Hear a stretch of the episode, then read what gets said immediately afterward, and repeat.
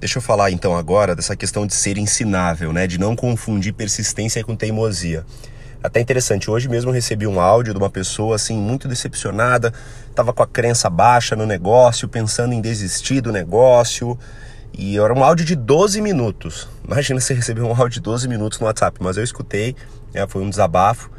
E a pessoa me pedindo ajuda, né? Falou, ó, oh, não sei mais o que fazer e tal, tô com a crença baixa, é, acho que esse negócio não é para mim e tal.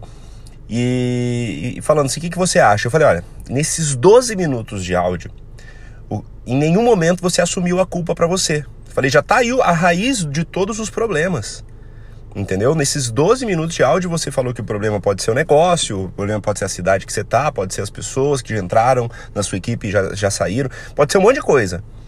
Mas em nenhum momento você puxou para si a responsabilidade.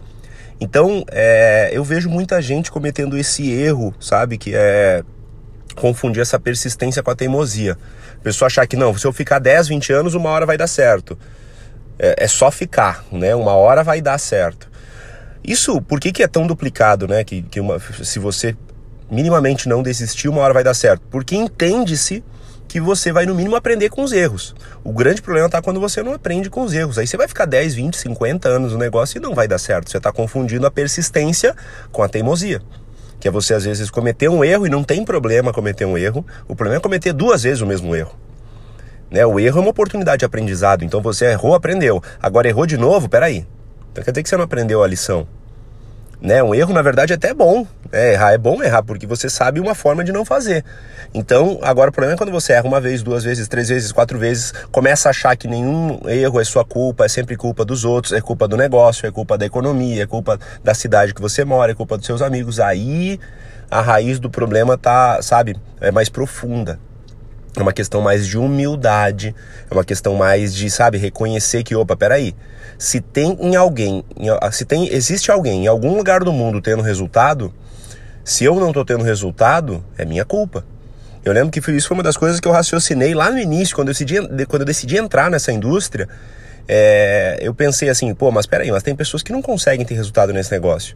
Mas aí imedi imediatamente já veio o raciocínio. Não, mas tem pessoas que conseguem ter resultado nesse negócio. Ou seja, se eu não conseguir, vai ser minha culpa.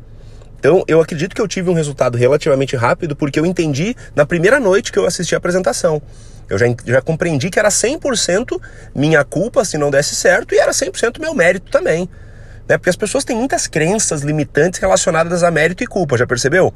Um é um exemplo de uma crença limitante relacionada a mérito. Você fala, nossa, como você tá bonita hoje. A pessoa fala, não, imagina, tô nada. Tô toda esculhambada aqui. Pô, que é isso?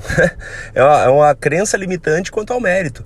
Pô, que roupa bonita essa? Ah, não, isso aqui é promoção, eu consegui desconto e tal. Tipo assim, a pessoa parece que ela tem dificuldade em aceitar até um elogio. Isso é uma crença limitante relativa ao mérito. E existem crenças limitantes relativas também a essa questão da, da culpa. Eu lembro que é, depois que eu já estava no negócio, é, é, porque assim, pensa que é sempre mais confortável botar a culpa no outro. É sempre mais confortável botar a culpa, sabe, num terceiro, na sua família. É, pô, é óbvio. Ah, não, mas é porque o negócio, é porque os produtos, é porque a economia. É sempre mais confortável repassar essa culpa pro outro do que dizer, porra, tô falhando, a culpa é minha. Então, assim, é, eu lembro que teve um momento dentro do negócio que eu cresci, beleza, mas depois eu dei uma, uma estagnada. E aí eu falei assim, pô, peraí, por que, que eu parei de crescer? E aí, nada é por acaso. Eu fui num treinamento, nesse treinamento o palestrante falou isso. É meu, é tudo sua culpa. Sabe quando você tá numa palestra, parece que o palestrante falou pra você? Né, que nem agora, você tá é, ouvindo esse podcast, parece que eu tô falando com você, né? Especificamente pro teu caso. Deve estar tá caindo uma ficha assim, porra, ele tá falando pra mim, velho. Como é que ele conhece minha, minha história? É, é legal quando isso acontece. E esse dia aconteceu isso comigo. E ele falou assim: é tudo sua culpa. E eu falei, porra, é tudo minha culpa, velho. Eu tenho que melhorar. Se eu quero que as coisas mudem, eu preciso melhorar. Eu tenho que entender que o que me trouxe até esse nível não é o que vai me levar para o próximo. Se eu estou estagnado, é porque eu parei de evoluir, é porque eu parei de aprender.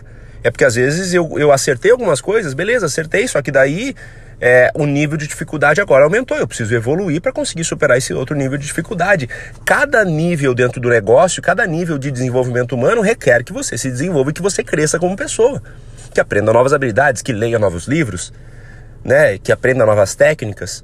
E eu percebi que eu tinha estagnado por quê? Porque eu acreditei que o que eu já sabia ia me levar pro, pro nível infinito. E eu percebi que não, eu precisava também me desenvolver mais um pouco se eu quisesse crescer.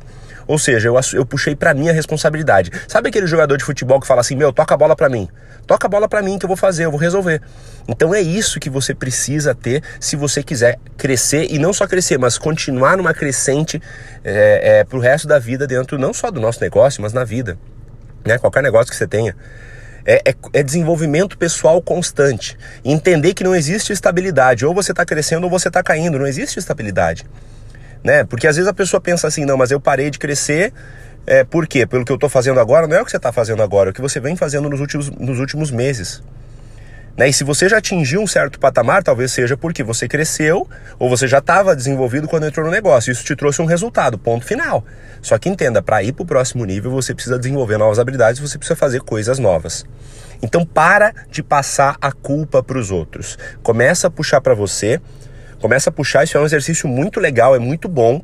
Né? Você sempre passar o que que eu, sempre pensar assim, o que que eu posso fazer relacionado a isso que aconteceu. O que que eu posso fazer? E não, sabe? É porque às vezes você faz o convite perfeito, a pessoa não entra, aí você bota a culpa nela. Não estou dizendo que todos os convites vão dar certo, mas no momento que você assume a culpa para você, o que, que você faz? Você estuda melhor o convite, você estuda melhor a apresentação, você estuda melhor um, um fechamento. Então, mesmo que às vezes não fosse sua culpa, o fato de você ter puxado para você a culpa, você se desenvolveu no processo, entendeu? Então, pu puxa isso para você, que com certeza você vai evoluir nesse processo. Com certeza você pode ir para o próximo nível. Com certeza absoluta, isso vai te trazer um desenvolvimento pessoal que naturalmente você vai colher os frutos dele seja ele no seu âmbito pessoal, seja no seu âmbito profissional, seja na indústria do marketing de relacionamento.